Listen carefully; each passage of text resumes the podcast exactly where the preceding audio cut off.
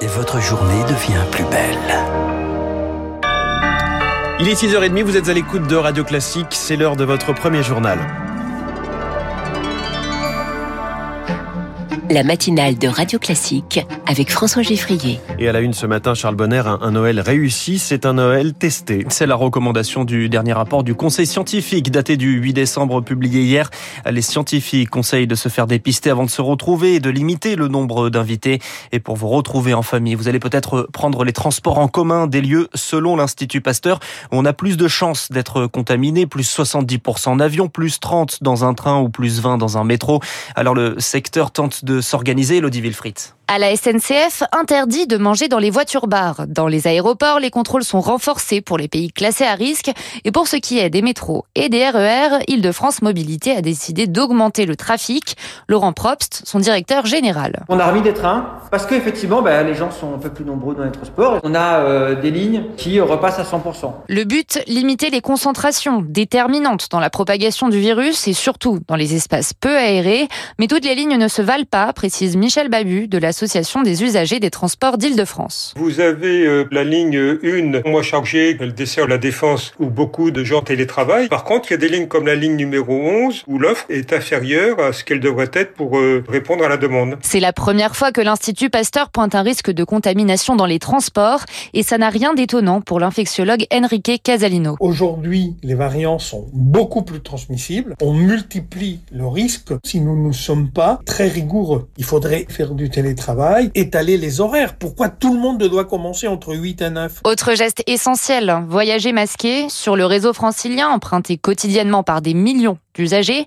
700 procès-verbaux sont dressés chaque semaine pour non-port du masque. Le reportage d'Elodie Wilfried sur les masques. Justement, il est conseillé d'éviter les FFP2 avec du graphène. Recommandation de l'ANSES qui souligne un manque de données sur la toxicité du graphène, un matériau synthétique.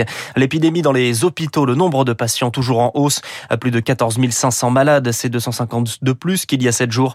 Conséquence, le plan blanc est déclenché désormais dans tous les hôpitaux de Moselle. Une cinquième vague provoquée par le variant Delta. Une sixième est-elle à prévoir à cause d'Omicron Elle va arriver en janvier, selon le patron de la PHP, Martin Hirsch. Le cas britannique est scruté. À Londres, 40% des contaminations au Covid seraient dues au variant Omicron, selon les autorités. Un premier décès recensé outre-Manche. Et comme souvent, ce qui arrive là-bas arrive chez nous quelques jours après, selon l'épidémiologiste Antoine Flau le Royaume-Uni est un des pays qui séquence le mieux. Ils ont probablement l'une des images les plus nettes en Europe. Et donc, ils voient un phénomène qui est peut-être déjà en cours également en France. Il y a un doublement tous les deux ou trois jours du nombre de séquences Omicron. C'est une explosion très, très rapide et qui laisse craindre que, en quelques semaines, il peut y avoir un remplacement total sur le territoire britannique comme sur toute l'Europe du variant Delta par le variant Omicron. Antoine Flau, interrogé par Rémi Pfister. Message aux parents. Des perturbations sont attendues aujourd'hui dans les écoles. Appel à la grève des salariés du périscolaire dans les centres de loisirs, mais également dans la restauration.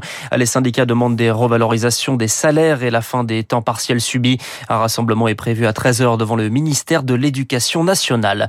Perturbations également dans les trains. Grève à la SNCF pour ce premier week-end des vacances de Noël de vendredi à samedi sur l'axe sud-est. Les prévisions complètes de trafic seront dévoilées mercredi. C'est une insulte à la mémoire de la nation. Emmanuel Macron dénonce la dégradation du Mont Valérien. Une inscription imposante, anti-pass, les deux S reproduisant le logo des SS. Une dégradation dans la nuit de dimanche à lundi, un acte dénoncé par les responsables du monument.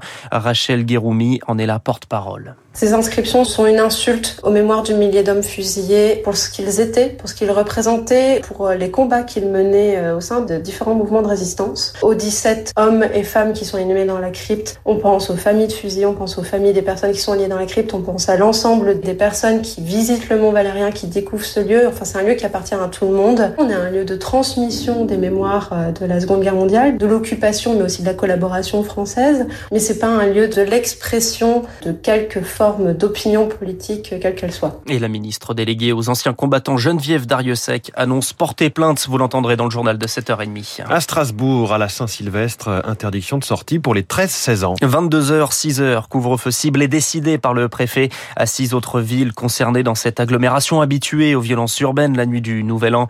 Les artifices de divertissement sont également interdits à la vente pendant tout le mois de décembre. Il va porter plainte contre Paris Match. Michel Aupetit contre-attaque après la publication publication de photos en pleine rumeur sur une liaison que l'ancien archevêque de Paris aurait entretenue. Il dément cette relation amoureuse et dénonce une cabale contre lui. Le parcours de la cérémonie d'ouverture des Jeux Olympiques est enfin dévoilé. Difficile d'imaginer une plus belle, une plus belle scène pour débuter ces JO. Ah, c'est une première. Elle n'aura pas lieu dans le stade olympique, non, sur le fleuve qui traverse Paris. Ah, difficile d'imaginer donc une plus belle scène. Pierre Collat, 600 000 spectateurs sont attendus. Oui, et ça commencera par le défilé des athlètes. D'habitude, ils arrivent à la fin de la cérémonie. Cette fois-ci, ils inaugureront le parcours entre le pont d'Austerlitz et le Trocadéro. 10 000 sportifs sur 160 embarcations pour traverser Paris d'est en ouest. Au bout du parcours, euh, une immense structure en U devant le Trocadéro, ouverte vers la Tour Eiffel. C'est là qu'aura lieu le cœur de la cérémonie avec la mise à feu de la, de la, de la flamme olympique.